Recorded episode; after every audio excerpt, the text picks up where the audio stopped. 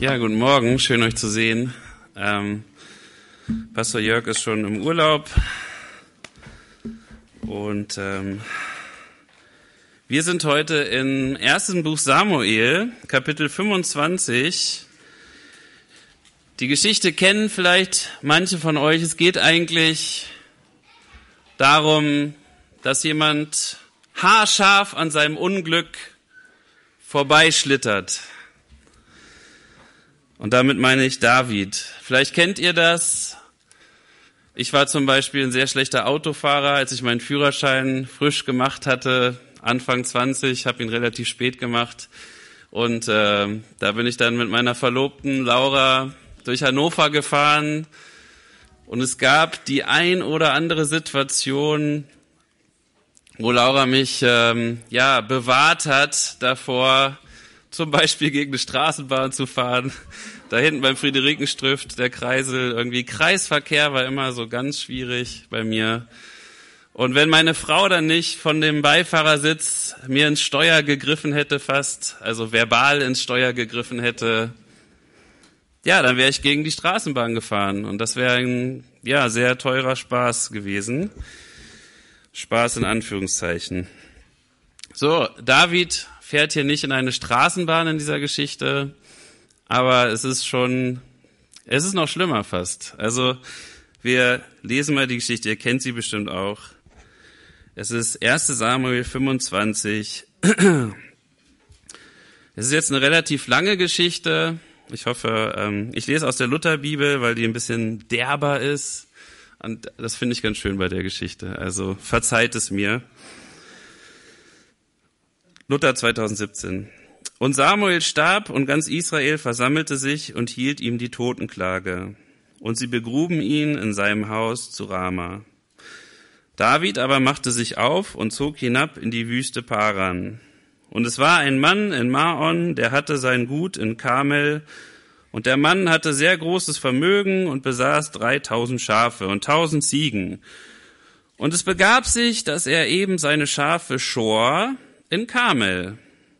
Der Mann hieß Nabal, seine Frau aber hieß Abigail oder Avigail. Tatsächlich wird es so ausgesprochen. Ähm, in Deutschland ist das ein bisschen verfänglich. Abigail, da fahren wir, glaube ich, besser mit. Und sie war eine Frau von Verstand und schön von Angesicht. Der Mann aber war hart und boshaft in seinem Tun und war ein Kalebiter. Als nun David in der Wüste hörte, dass Nabal seine Schafe schor, sandte er zehn Männer aus und sprach zu ihnen, Geht hinauf nach Karmel, und wenn ihr zu Nabal kommt, so grüßt ihn freundlich in meinem Namen und sprecht, Glück zu! Friede sei mit dir und deinem Haus und mit allem, was du hast. Ich habe gehört, dass du Schafschuhe hast. Nun, deine Hirten sind mit uns zusammen gewesen. Wir haben ihnen nichts zuleide getan und sie haben nichts vermisst, solange sie in Karmel gewesen sind. Frag deine Leute danach, die werden es dir sagen. Und lass meine Männer Gnade finden vor deinen Augen, denn wir sind an einem Festtag gekommen. Gib deinen Knechten und deinem Sohn David, was du zur Hand hast. Und als die Männer Davids hinkamen und in Davids Namen alle diese Worte mit Nabal redeten und ruhig warteten, da antwortete Nabal, also der heißt eigentlich auch Nabal, da antwortete Nabal, der Knecht Davids, äh, den Knechten Davids, wer ist David? Und wer ist der Sohn Isais? Es gibt jetzt viele Knechte, die ihren Herren davongelaufen sind. Sollte ich mein Brot und mein Wasser nehmen und mein Fleisch, das ich für meine Scherer geschlachtet haben, und Leuten geben, von denen ich nicht weiß, wo sie her sind? Da wandten sich die Männer Davids um und gingen ihres Weges. Und als sie zu ihm zurückkamen, sagten sie ihm das alles. Da sprach David zu seinen Männern, gürte sich jeder sein Schwert um, und jeder gürtete sich sein Schwert um. Und auch David gürtete sich sein Schwert um. Ziemlich viel Gegürte hier. Und etwa 400 Mann zogen ihm nach aber 200 blieben bei dem Tross. Aber der Abigail, Nabals Frau, sagte es einer von den Leuten und sprach, siehe, David hat Boten gesandt aus der Wüste unseren Herrn zu grüßen. Er aber hat sie angeschrien. Aber die Männer sind uns doch sehr nützlich gewesen und haben uns nichts zuleide getan. Und wir haben nichts vermisst, solange wir mit ihnen umherzogen, wenn wir auf dem Felde waren. Sondern sie sind wie eine Mauer um uns gewesen, Tag und Nacht, solange wir auf die Schafe bei, solange wir die Schafe bei ihnen gehütet haben. So bedenke nun und sieh zu, was du tust. Denn es ist gewiss ein Unheil beschlossen über unseren Herrn und über sein ganzes Haus. Er aber ist ein heilloser Mensch, dem niemand etwas zu sagen wagt. Der Knecht redet hier über seinen Herrn, über Nabal. Da eilte Abigail und nahm zweihundert Brote und zwei Krüge Wein und fünf zubereitete Schafe und fünf Scheffel Röstkorn und hundert Rosinenkuchen und zweihundert Feigenkuchen und lud alles auf Esel und sprach zu ihren Leuten, Geht vor mir her, siehe, ich will sogleich hinter euch herkommen. Und sie sagte ihrem Mann Nabal nichts davon. Und als sie auf dem Esel ritt und hinabzog im Schutz des Berges, siehe, da kam David und seine Männer hinab ihr entgegen, so dass sie auf sie stieß. David aber hatte gedacht, nun hab ich alles umsonst behütet, was der da in der Wüste hat, so dass nichts vermisst wurde von allem, was er hat. Und er vergilt mir Gutes mit Bösem. Gott tue mir dies und noch mehr, wenn ich ihm bis zum lichten Morgen einen einzigen übrig lasse, der an die Wand pisst. Ja, steht da so. Bei euch steht männlich, das ist etwas höflicher ausgedrückt. Deswegen mag ich Luther, der ist manchmal. Von allem, was er hat. Als nun Abigail David sah, stieg sie eilends vom Esel und fiel vor David nieder und beugte sich zur Erde und fiel ihm zu Füßen und sprach, ach mein Herr, auf mich allein falle die Schuld. Lass deine Magd reden vor deinen Ohren und höre die Worte deiner Magd. Mein Herr, achte nicht auf diesen heillosen Mann, diesen Nabal, denn er ist, wie er heißt. Er heißt Narr und Narrheit ist bei ihm. Ich aber, deine Magd, habe die Männer meines Herrn nicht gesehen, die du gesandt hast. Nun aber, mein Herr, so wahr der Herr lebt und so wahr du lebst, der Herr hat dich davor bewahrt, in Blutschuld zu geraten und dir mit eigener Hand zu helfen. So sollen deine Feinde und alle, die meinen Herrn übel wollen, wie Nabal werden. Hier ist die Segensgabe, die deine Magd meinem Herrn gebracht hat. Das soll den Männern gegeben werden, die, meine, die meinem Herrn folgen. Vergib deiner Magd ihr Vergehen. Der Herr wird meinen Herrn ein beständiges Haus bauen, denn du führst des Herrn Kriege. Es möge nichts Böses an dir gefunden werden, dein Leben lang. Und wenn sich ein Mensch erheben wird, dich zu verfolgen und dir nach dem Leben zu trachten, so soll das Leben meines Herrn eingebunden sein im Bündlein der Lebendigen bei dem Herrn, deinem Gott. Aber das Leben deiner Feinde soll er fortschleudern mit der Schleuder. Wenn dann der Herr meinem Herrn all das Gute tun wird, was er dir zugesagt hat und dich zum Fürsten bestellt hat über Israel, so wird's dem Herrn, so wird's dem Herzen meines Herrn nicht ein Anstoß, noch Ärgernis sein, dass du unschuldiges Blut vergossen und dir selbst geholfen hast. Und wenn der Herr meinem Herrn wohltun wird, so wolltest du an deine Magd denken. Da sprach David zu Abigail, Gelobt sei der Herr, der Gott Israels, der dich heute mir entgegengesandt hat und gesegnet sei deine Klugheit und gesegnet seist du, dass du mich heute davon zurückgehalten hast, in Blutschuld zu geraten und mir mit eigener Hand zu helfen. Wahrlich, so wahr der Herr, Gott Israels lebt, der mich davor bewahrt hat, übel an dir zu tun. Wärest du nicht eilends mir begegnet, so wäre dem Nabal bis zum lichten Morgen nicht ein einziger übrig geblieben, der an die Wand pisst. Also nahm David aus ihrer Hand, was sie ihm gebracht hatte, und sprach zu ihr, Zieh mit Frieden hinauf in dein Haus. Sieh, ich habe auf deine Stimme gehört und dein Antlitz erhoben. Als aber Abigail zu Nabal kam, siehe, da hatte er ein Mahl zubereitet in seinem Hause, wie eines Königs Mahl. Und sein Herz war guter Dinge, und er war sehr betrunken. Sie aber sagte ihm nichts, weder wenig noch viel, bis an den lichten Morgen.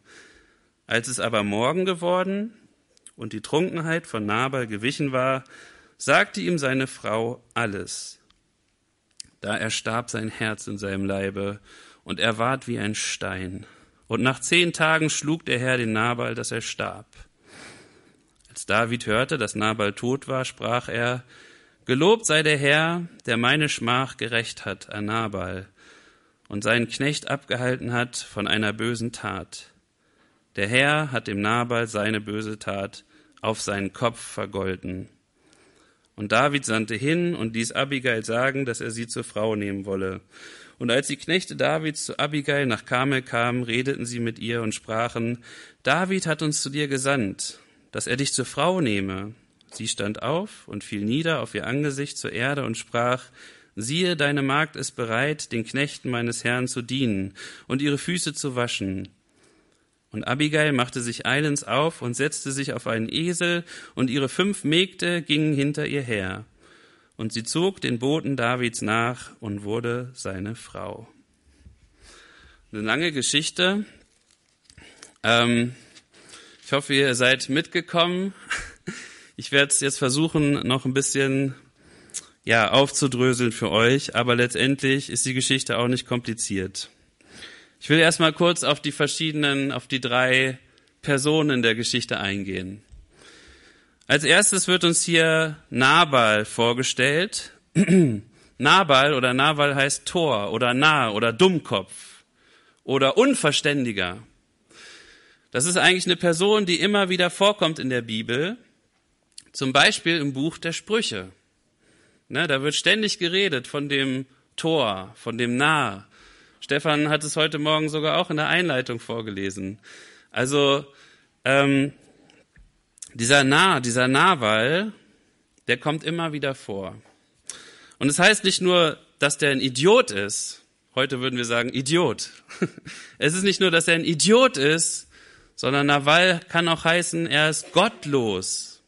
Also er ist ein Idiot, weil er nicht, ja, weil er nicht in Gottes Sinne lebt. Er richtet sich nicht nach Gottes Geboten. Ihm ist Gott egal und das, was Gott gesagt hat und seine Weisungen. Er ist ein Nahwall. Und das sagt seine Frau ja auch. Bitte vergib, vergib, mein, mein Mann ist ein Idiot. Er ist wie sein Name, Idiot. Und Natürlich haben wahrscheinlich seine Eltern ihn nicht wirklich Nawal genannt bei der Geburt. Ähm, es ist wahrscheinlich ein Spitzname, der ihm irgendwann gegeben wurde. Ähm, es gibt, glaube ich, auch so einen ähnlichen Namen, der bedeutet ähm, ehrenvoller oder ähm, wahrscheinlich haben ihn seine Eltern so genannt und dann wurde es eben in Nawal abgeändert. Dieser Nawal, zum Beispiel im Psalm 14, Vers 1, da lesen wir, der Tor, also der Nawal, spricht in seinem Herzen, es ist kein Gott. Und genau so ist dieser Mann hier. Es ist kein Gott. Wer ist David? Was geht mich das an? Soll ich etwa irgendwas abgeben von dem, was ich habe? Wer ist dieser Nawal oder wie wird er uns hier beschrieben? In Vers 3, da wird er uns beschrieben oder auch in den anderen Versen als sehr reich, also er ist sehr reich, er ist rau oder roh oder hart, er ist boshaft in seinem Tun. Also die Dinge, die er tut, sind oft boshaft, gemein. Und er ist ein Kalebiter, das ist ein Nachfahre von Kaleb. Und Kaleb war ein richtig guter Mann. Wenn ihr euch erinnert an die Geschichte mit Mose und dem verheißenen Land. Kaleb war einer der Männer, die als Kundschafter in das Land gegangen sind und die Gott so vertraut haben, zusammen mit Josua. Kaleb war einer davon. Sein Nachfahre hier ist ganz anders. Und allein, dass er reich ist, ist erstmal nichts Schlimmes. Auch in der Bibel nicht. Wir haben reiche Männer in der Bibel, die wirklich, ja, Männer waren, die Gott vertraut haben, die versucht haben, nach Gottes Geboten zu leben. Hiob Hiob war auch so ein Multimillionär, so wie Nawal hier. Hiob war auch, aber Hiob war ganz anders unterwegs, oder? Lest euch nochmal den Anfang vom Buch Hiob durch. Hiob hatte ein ganz anderes Herz als dieser Tor. Hiob war kein Narr. Hiob war ein Mann Gottes. Er war weise. Nawal ist ein Dummkopf, ein Idiot. Dann haben wir Abigail, seine Frau. Und seine Frau ist genau das Gegenteil. Und es ist verrückt irgendwie zu sehen, wie kann so ein Idiot so eine tolle Frau haben? Oder wie kann so eine tolle Frau so einen Idioten heiraten? Ich weiß nicht, ob ihr euch das schon mal gefragt habt bei Leuten in eurem Bekanntenkreis. Wie kann so ein Idiot so eine tolle Frau kriegen? Ja, manchmal merkt man erst später, was für ein Idiot man geheiratet hat. Ne? Das passiert auch. Deswegen Augen auf. Und es will auch immer gut bedacht sein. Aber ganz ehrlich, früher war es ja auch nicht so, dass du als Frau dir irgendjemand ausgesucht hast, unbedingt. Klar, das war auch möglich, wenn deine Eltern da mitgemacht haben und es gepasst hat. Aber wahrscheinlich wurde diese Abigail einfach verheiratet mit Nabal, ohne dass sie ja was dagegen sagen konnte. Es war einfach so.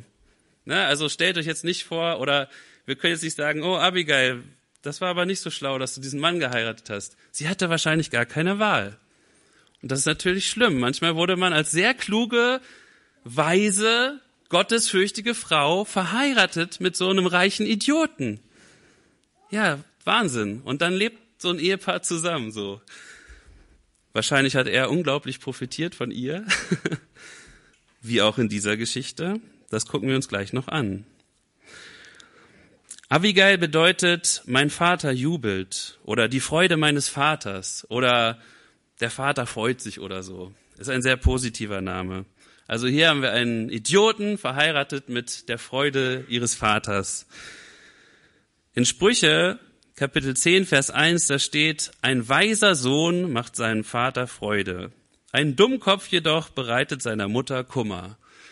Und ich glaube, hier haben wir eine weise Tochter die ihrem Vater bestimmt viel Freude gemacht hat. Aber verheiratet mit einem Idioten. Sie ist schön und sie ist von klarem Verstand, steht hier im Text. Und ähm, in Sprüche 19 zum Beispiel steht auch, Haus und Besitz erbt man von den Vorfahren, aber eine verständnisvolle Frau schenkt einem der Herr. Also Nabal hätte Gott auf Knien danken müssen für diese Perle, für diese Frau, für diesen Schatz. Aber wahrscheinlich hat er es nicht, so wie wir ihn hier kennenlernen, hat er wahrscheinlich nicht allzu viele Dankgebete gesprochen in seinem Leben, obwohl er unglaublich gesegnet war. Ja, man kann sich auch fragen, wie kann so ein Idiot so reich sein, oder? Totaler Holzkopf. Wie kann jemand so viel Geld haben? Das wird uns nicht gesagt. Hat er es vielleicht geerbt von seinen Eltern? Ist er selber, ja, ein Narr gewesen, aber ein Narr, der ein guter Geschäftsmann war? Oder hat er durch hinterhältige Praktiken diesen Besitz erworben? All das ist im Dunkeln und das wissen wir nicht. Trotzdem finde ich das bemerkenswert. Also wir haben hier dieses verrückte Ehepaar, dieses ungleiche Ehepaar, ja. Sie schlau, klug und weise, die Weisheit in Person.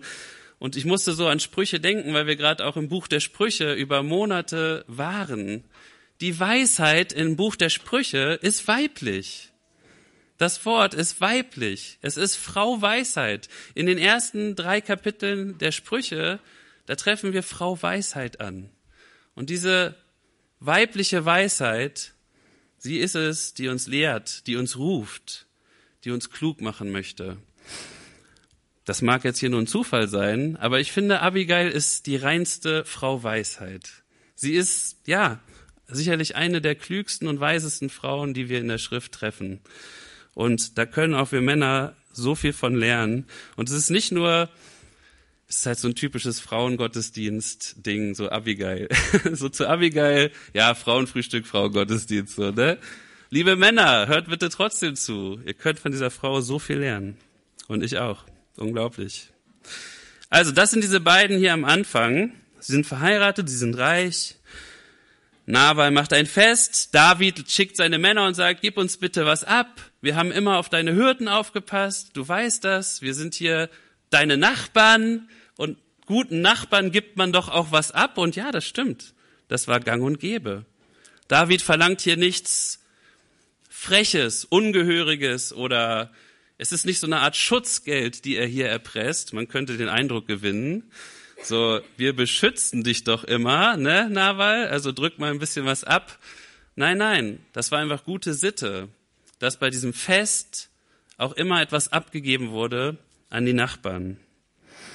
Und der Knecht später sagt es auch nochmal und sagte, ey, die waren wie eine Mauer um uns. Die Leute von David waren wie eine Schutzmauer. Das heißt, wir haben weniger Schafe verloren an irgendwelche Viehdiebe als je zuvor, weil diese Mauer da war. Und selbst der Knecht versteht, Nabal ist so dumm. Warum gibt er denen nicht einfach ein bisschen was ab und die können sich mitfreuen und alles ist gut? So, warum ist mein, er ist doch so reich, er weiß gar nicht wohin mit seinen Schafen. So, es werden immer mehr. Ähm, das ist die Situation, aber er beschimpft David auch. Vor anderen Leuten in der Öffentlichkeit beschimpft er David, er setzt ihn herab, er demütigt David und sagt, was ist das für ein Knecht? Wir müssen uns vorstellen, David hat zu dem Zeitpunkt schon gegen Goliath gekämpft. Er hatte diese Schlachten gewonnen für Saul. Er war ein Volksheld. David war nicht einfach irgendein Krimineller, der in der Wüste gewohnt hat, irgendein Outlaw, sondern man wusste, das ist ein super ehrenvoller Held. Das ist einer von den Guten. Aber Nabal sagt, was bist du für ein, was, was gebe ich so einem Knecht, der in der Wüste wohnt, irgendwas ab? So, ja, viele Knechte laufen heutzutage weg und gehorchen nicht mehr ihren Herren. Anspielung auf Saul und David. Und dann wird David zornig. Ihn packt die Wut. Er wurde öffentlich vor anderen Leuten beleidigt, herabgesetzt, gedemütigt. Und das kann David und will er nicht stehen lassen so. Und er sagt, Männer, nehmt eure Schwerter, ich gürte auch mein Schwert und jetzt machen wir da alle platt. Jetzt rächen wir uns. Und sie machen sich auf den Weg und sie sind wirklich, ich glaube, David ist so brastig, er hat so einen Hals auf diesen Idioten und er will sein Blut vergießen. Und nicht nur das Blut von Nawal, sondern er will seine ganze Familie auslöschen. Und er will nicht nur seine Familie auslöschen, er will den ganzen Betrieb, jeden Mann im Betrieb töten. Er will alles zerstören.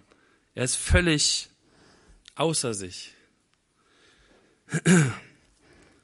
So kennen wir unseren geliebten David eigentlich gar nicht. Aber das war auch ein Teil von David. Und das wird auch noch zum Problem werden und es ist hier auch schon ein Problem. Und Gott wird das auch noch adressieren. Später dann. Und wenn jetzt diese kluge Frau nicht da wäre, wenn jetzt nicht die Weisheit noch reinspringen würde in die Geschichte und anfangen würde zu handeln, dann würde es hier ein Riesenunglück geben. Dann würde es hier ein Blutbad geben.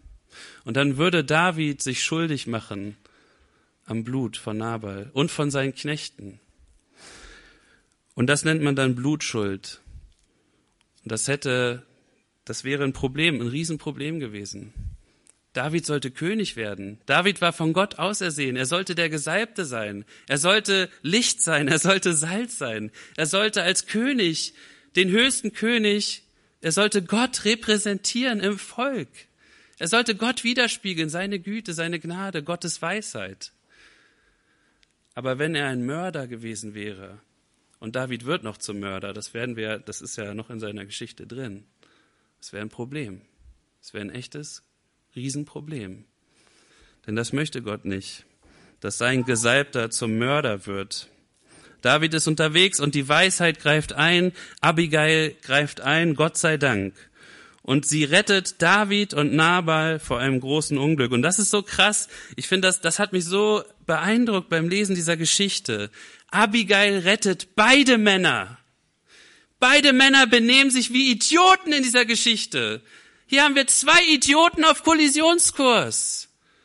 Zwei Dummköpfe, die sich fast, ja, gegenseitig, man weiß auch nicht, vielleicht wäre David auch umgekommen bei dieser Aktion. Na, weil's Knechte waren sicherlich auch nicht, äh, wie soll ich sagen, äh, keine Kinder von Traurigkeit. Ne? Und damals musste man sich auch verteidigen können, oder? Zwei Dummköpfe rammen sich, sind kurz davor, sich die Köpfe einzurammen und einander Blut zu vergießen. Gott sei Dank ist Frau Weisheit hier und greift ein. Abigail, erfüllt mit Gottes Geist, mit Gottes Weisheit. Sie greift ein und rettet beiden Männern das Leben. Meiner Meinung nach rettet beide Männer. Und das ist so krass, weil ich dachte immer nur so, ja, Abigail hat irgendwie Nabal gerettet oder so. Oder, das habe ich nicht mehr gedacht. Aber das wurde mir so klar in der Vorbereitung. Beide verdanken Abigail ihr Leben. Oh, David verdankt Abigail sein Königtum. Sein Königtum stand in dieser Situation auf dem Spiel. Alles stand auf dem Spiel, meiner Meinung nach. Und ich bin wirklich nochmal so in der Vorbereitung wirklich in Ehrfurcht vor Gottes Weisheit. Ja, das hat mich nochmal total ähm, bewegt. In Sprüche 1, Vers 20, da lesen wir, die Weisheit schreit draußen auf den Plätzen. Draußen auf den Plätzen lässt sie ihre Stimme erschallen. Wo man am lautesten lärmt, ruft sie. An den Eingängen der Tore, in der Stadt spricht sie ihre Worte. Bis wann, ihr Einfältigen, bis wann, ihr Idioten? Wollt ihr Einfalt lieben? Also bis wann wollt ihr dumm sein? Und haben Spötter ihre Lust an Spott und hassen die Toren Erkenntnis. Wendet ihr euch meiner Mahnung zu, siehe, so will ich meinen Geist euch sprudeln lassen, will euch kundtun meine Worte. Frau Weisheit läuft durch die Stadt, sie läuft durch jede Straße und sie ruft, Leute, Idioten, kommt, ihr Idioten, kommt! Ich bin doch da! Ich kann euch doch klug machen! Wer möchte, kann, kann zu mir kommen. Wer möchte, kann klug werden. Ihr müsst keine Idioten bleiben! Ihr Idioten! Ihr könnt klug werden. Ihr könnt weise werden. Und das will Gott, dass wir weise werden. Leute, das ist keine Option von vielen. Gott will, dass wir weise werden, als seine Kinder, erfüllt mit seinem Geist der Weisheit, geprägt von seiner Weisheit, durchdrungen von dieser Weisheit. Sprüche 3, Vers 18 steht, ein Baum des Lebens ist sie für alle, die Weisheit, ein Baum des Lebens ist sie für alle, die sie ergreifen, und wer an ihr festhält, ist glücklich zu preisen. Der Herr hat durch Weisheit die Erde gegründet, den Himmel befestigt durch Einsicht. Gott hat sogar die Erde durch seine Weisheit gemacht. Sogar da war die Weisheit mit im Spiel, sagt hier der, der Schreiber von Sprüche. Nimm doch auch von dieser Weisheit. Das schenkt Leben. Und im wahrsten Sinne des Wortes rettet die Weisheit ihrem Mann, ihrem dummen Mann das Leben.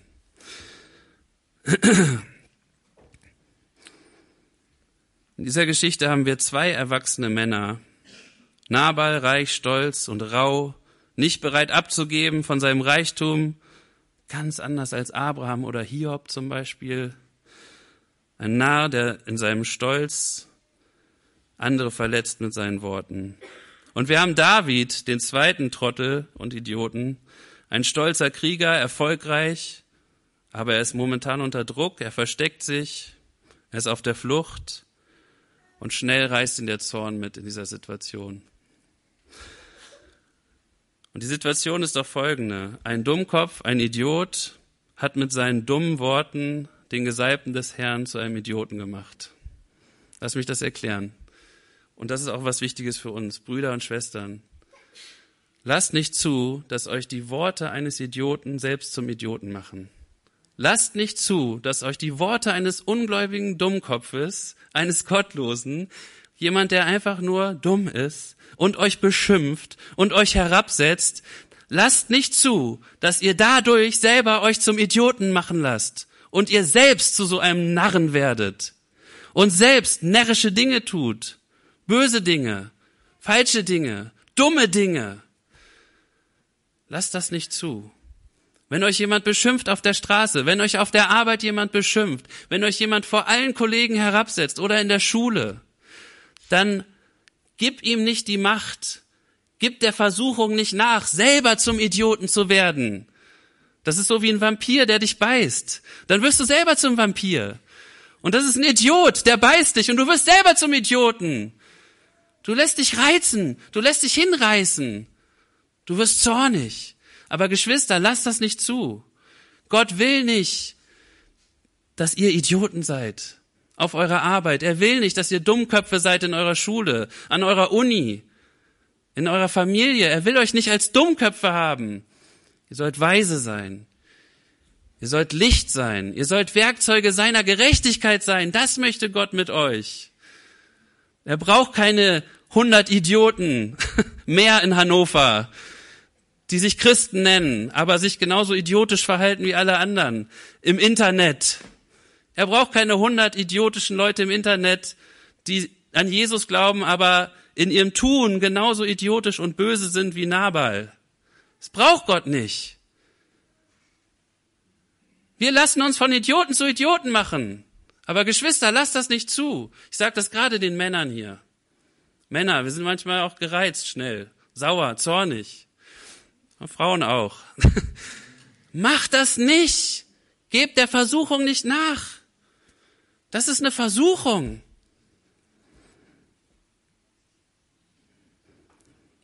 Im schlimmsten Falle wird Blut vergossen. Im schlimmsten Fall wird eine Nase gebrochen. Im schlimmsten Fall gibt's eine Anzeige. Und, und, und. Da kann alles Mögliche daraus entstehen. Und in keinem Fall seid ihr, wenn ihr zum, euch zum Idioten machen lasst, ein Zeugnis für Gottes Liebe und Gnade. Nein, das seid ihr dann nicht. Im Gegenteil, ihr besudelt und beschmutzt den Namen Gottes. Ich auch. Und Leute, ich kenne das. Ich kenne das, wenn Leute einen so sauer machen, dass man Dinge sagt und tut, die einfach nur dumm und idiotisch sind und für die man sich jahrelang schämt. Ich kenne das aus meiner eigenen Erfahrung. Ich kenne das als Jugendpastor. Es gab Situationen, da haben mich Jugendliche so zur Weißglut gebracht, da habe ich Dinge zu denen gesagt, für die schäme ich mich heute noch. Und wenn ich diese Jugendlichen heute sehe, denke ich, jedes Mal, ich will denen eigentlich sagen, wie leid mir das heute noch tut, dass ich das jemals zu denen gesagt habe. Stellt euch das mal vor, das ist zehn Jahre her. Jonas Urbach kann das bestätigen. Ich habe Jonas Urbach so, ich muss einfach jetzt bekennen, ich habe ihn so übel beschimpft damals, weil ich so gereizt war, ich war so zornig. Die Jungs haben sich so daneben benommen auf dem Rücksitz von meinem Auto. Alena war dabei, Henus Frau. Ich bin so ausgerastet. Ich habe die so rund gemacht. Aber wisst ihr, auf eine Art und Weise, für die ich mich heute noch schäme, wenn ich Jonas sehe, heute noch. Und ich mache das nicht, weil ich kann ihm ja nicht jedes Mal sagen, wie leid es mir tut. Aber ich schäme mich so, weil ich so nicht sein will. Und weil ich weiß, wie tief Worte verletzen können. Geschwister, wenn wir uns vom Zorn, wie soll ich das sagen, so wie David, ergreifen lassen, dann passieren böse Dinge. Dinge, für die wir euch, uns vielleicht, die wir nie wieder gut machen können. Wisst ihr, was ich meine? Dann sagen wir Worte, die wir nie wieder zurücknehmen können. Und das möchte ich euch ersparen. Und ich glaube, diese Geschichte hier ist eine Warnung davor. Warum glaube ich das? Weil dreimal in der Geschichte David selber sagt, gut, dass du vorbeigekommen bist, du hast mich davor bewahrt, etwas Schlimmes zu tun. Dreimal preist er Abigail dafür. Er ist so dankbar, dass sie ihn davon abgehalten hat, etwas zu tun, was er nie wieder hätte rückgängig machen können. Diese Blutschuld wäre auf ihm gewesen.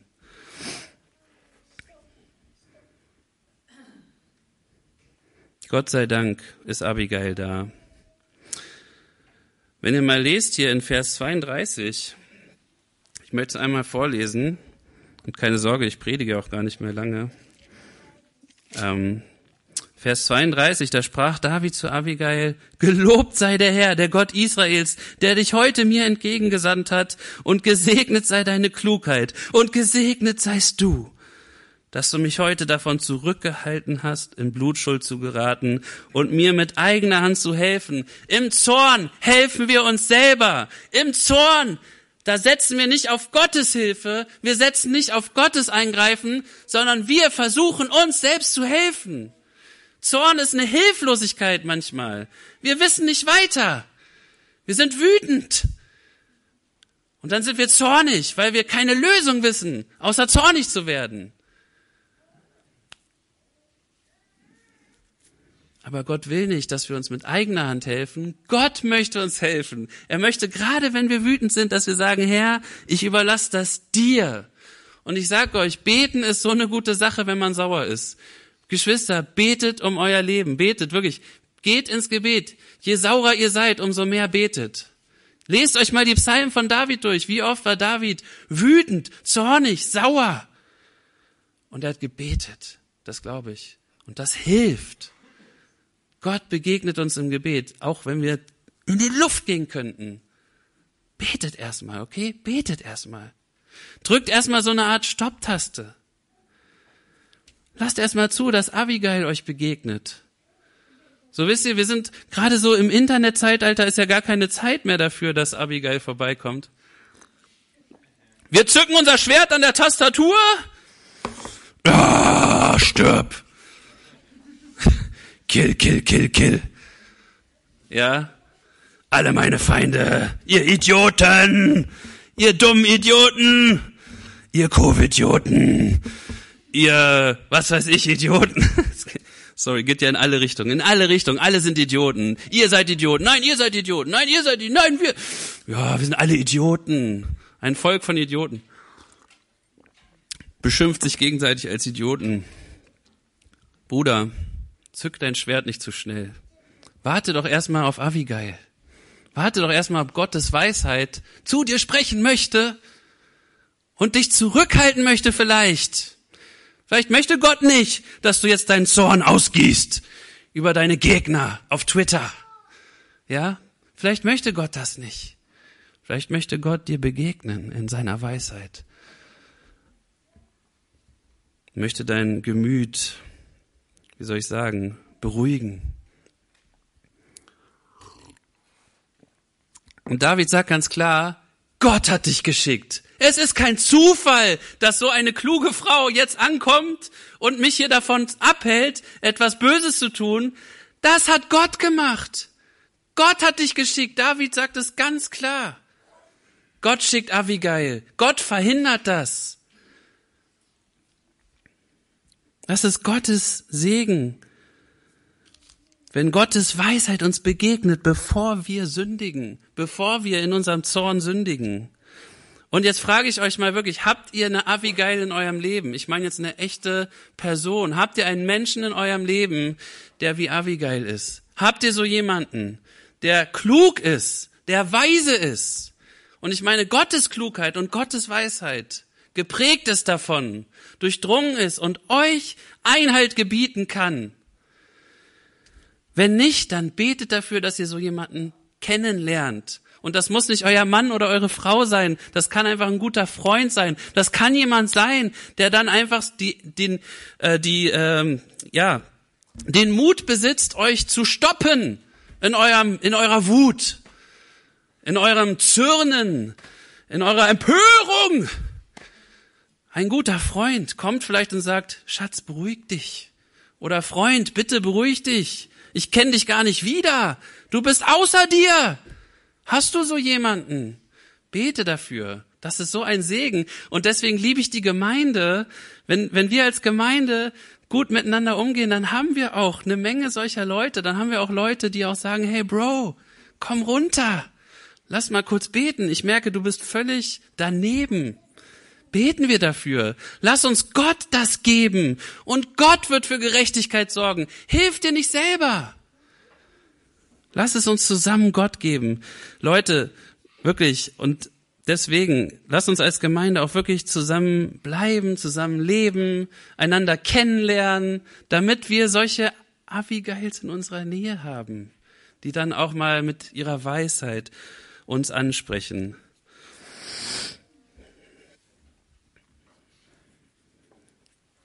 Jemand, den du fragen kannst, bevor du dein Schwert zückst.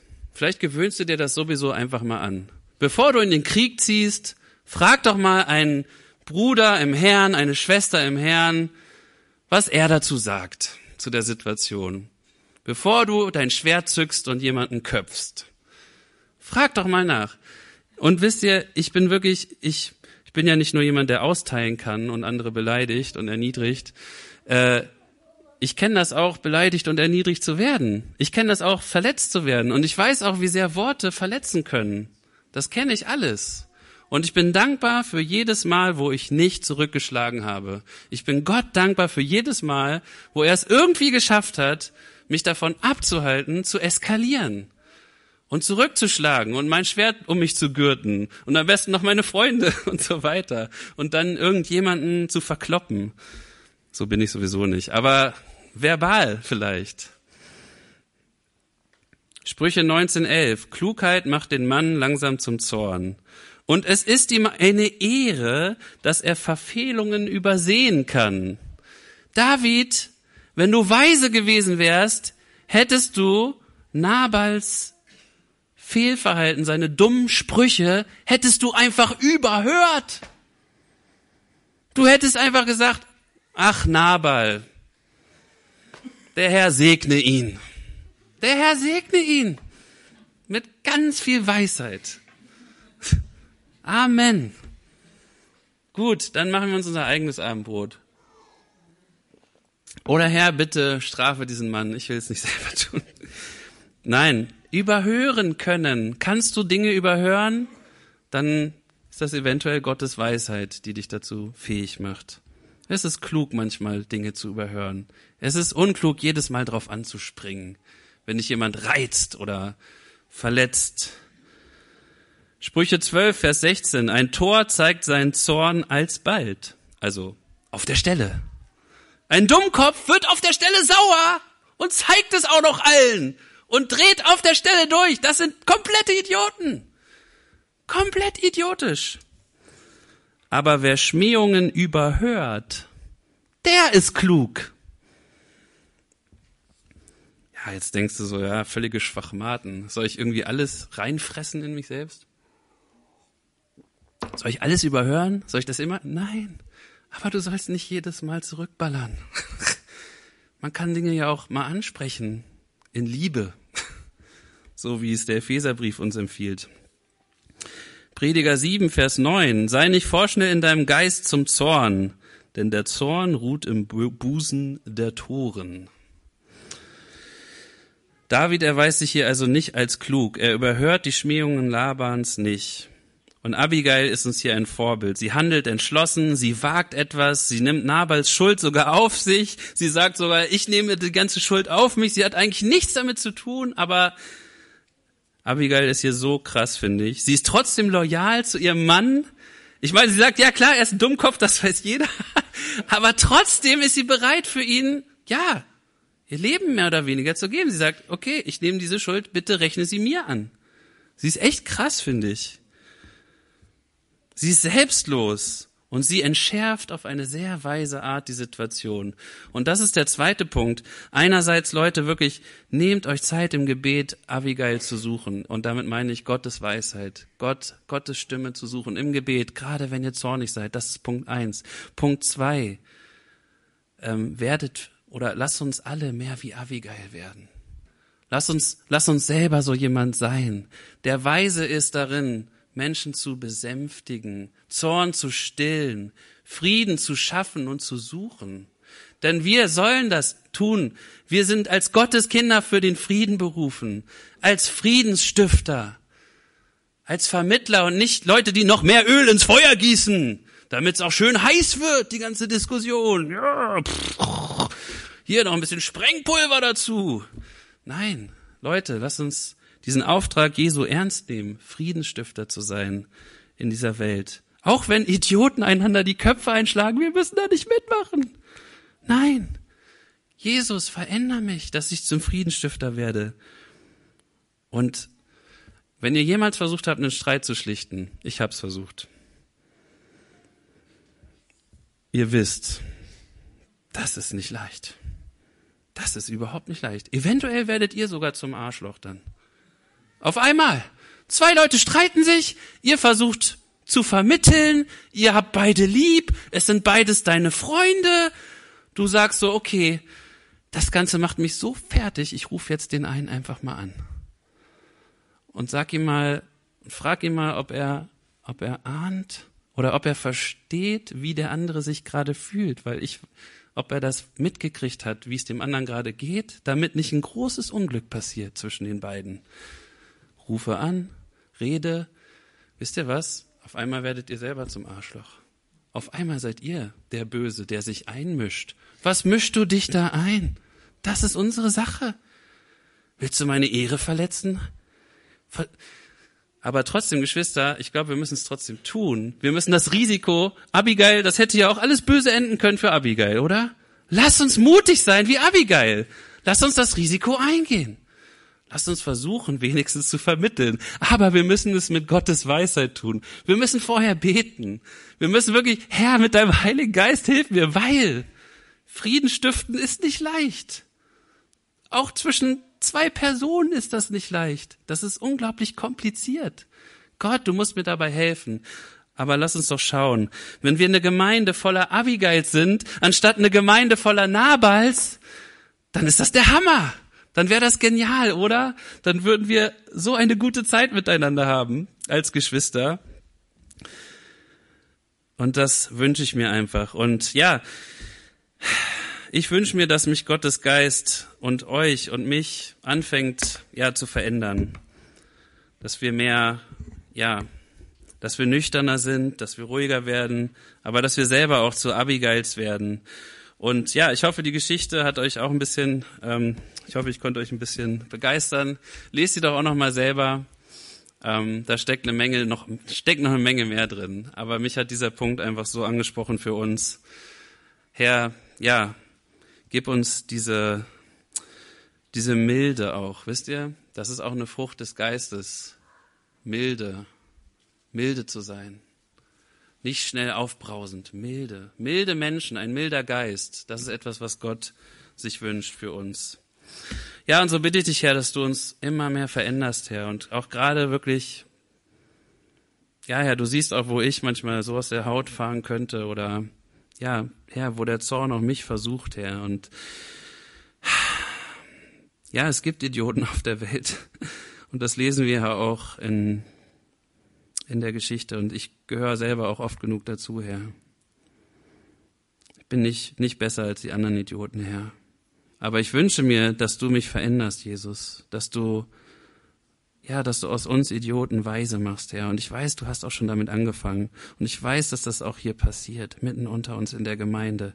Dein Geist formt uns, dein Geist, ja, verändert uns und arbeitet an uns, Herr. Und wir bringen dir gerade diese, diese Sache mit der, ja, mit diesem Zorn, Herr, dass du uns da immer wieder begegnest. Herr, im Zorn, bitte sei du unsere Abigail. Oder bitte schick uns eine Abigail. Schick uns einen Freund, eine Freundin, einen Bruder, eine Schwester, Herr, die es schafft, uns zu bewahren, die gute Worte hat von dir. Herr, benutze dein Wort, deine Bibel, ja, deine Schrift dazu, das zu tun. Herr, Heiliger Geist, rede zu uns. Heiliger Geist, rede zu uns in diesen Situationen dass wir weise sein können, dass wir großzügig sein können, dass wir milde sein können, dass wir klug sein können und überhören können. Schlechte Dinge, die andere sagen, hilf uns, sie zu überhören, wenn es dran ist, Herr. Ja, ich danke dir so für diese Geschichte und unsere Gemeinschaft, Herr. Und ich danke dir, dass du an uns weiterarbeiten wirst und dass du uns verändern wirst, Herr dass wir mehr werden wie Abigail. Amen.